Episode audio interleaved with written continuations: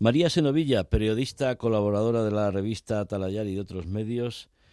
Estás en Ucrania, María, buenas noches. Buenas noches, Javier. ¿Dónde estás hoy? Porque creo que has hecho un viaje un tanto complicado y además estás sin electricidad después de los bombardeos. Ajetreado, efectivamente. Pues eh, acabo de llegar a la ciudad de Odessa.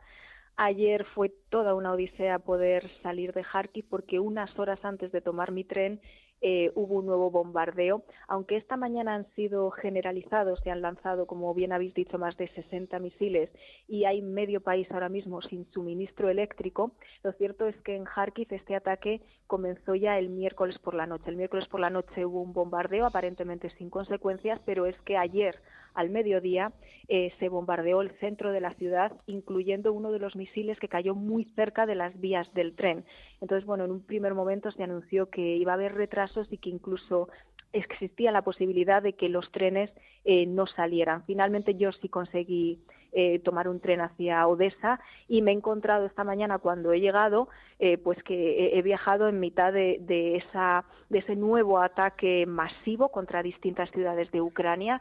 Rusia ha atacado ciudades como Dnipro, como Kryvyi, eh, la capital Kiev, también Kharkiv, Poltava y Odessa. Y aquí, pues a mi llegada también me he encontrado con un blackout, no hay electricidad, no sabemos cuándo se va a retomar y bueno, pues la situación cada vez que hay un nuevo bombardeo se complica más porque hay infraestructuras que no han podido ser reparadas antes, entonces ya, cada vez queda menos infraestructura eléctrica ucraniana en pie.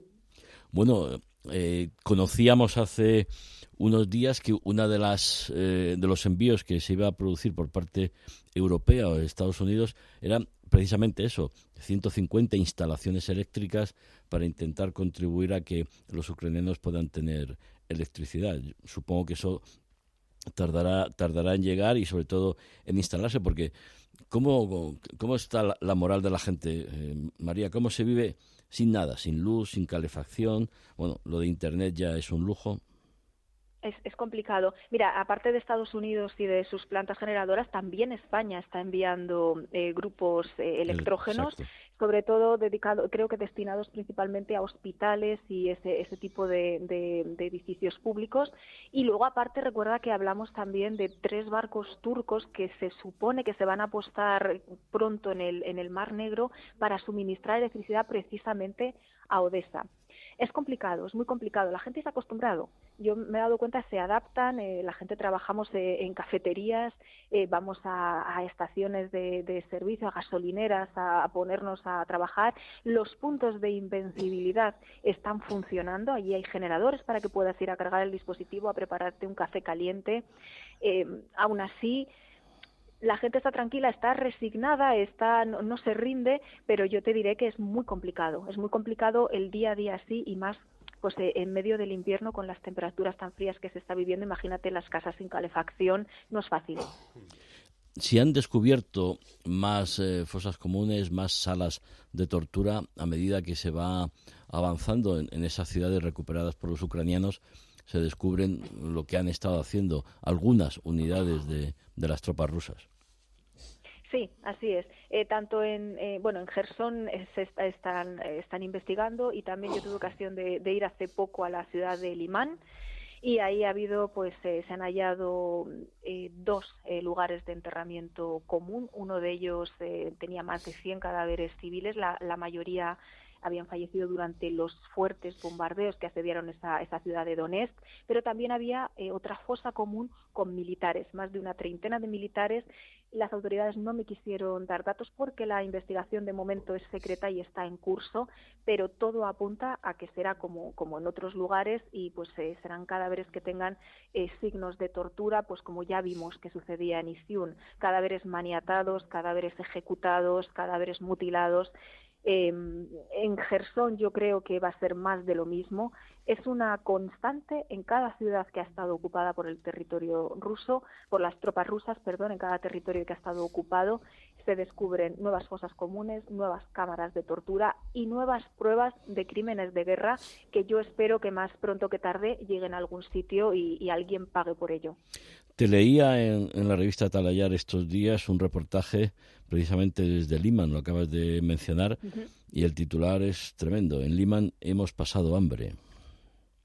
Así es, una ciudad, Limán, eh, toda la región, eh, dedicada a la agricultura y a la, sobre todo a la, a la, agricultura, pero también a la ganadería, una ciudad exportadora de comida, exportadora de alimentos, porque además lo comentaba en el, en el reportaje, eh, es un nudo ferroviario muy importante y desde ahí salen estos productos agroalimentarios para exportarse tanto por el resto de Ucrania como por el resto de países, incluida la Unión Europea.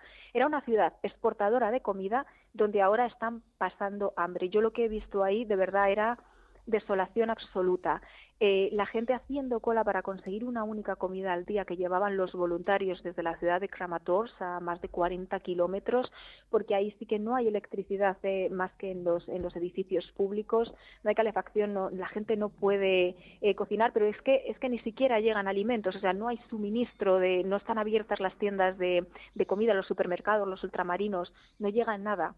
Y veías a la gente con la cara demacrada, con, con, con la necesidad escrita en la, en la mirada y se les está ofreciendo sobre todo la posibilidad de evacuar porque es que Limán sigue muy cerca del, del, frente de combate, está muy cerca de Bakhmut, está muy cerca de Crimina Em, es muy complicado que se retome eh, pues ese, ese, suministro de alimentos desde otros puntos y es muy complicado que se retome la normalidad porque están bombardeando muy cerca. Entonces tú imagínate, la gente que no se ha querido ir, queda ya menos del 20% de la población, pero ese 20% que sigue ahí, que no se quiere ir, ¿cómo va a pasar el invierno? pues complicado, muy complicado. María Senovilla. Están, están a punto de desatarse en, en, algunos lugares que han estado ocupados por los rusos eh, crisis alimentarias. O sea, crisis humanitarias por falta de comida. Esa es la realidad ahora mismo en algunas partes de Ucrania. Y nos lo cuenta sobre el terreno María Senovilla, periodista, colaboradora de la revista Talayar y de otros medios. María, muchísimas gracias. Buenas noches y, como siempre, cuídate. Gracias, Javier. Un abrazo. Buenas noches. De cara al mundo. Onda Madrid.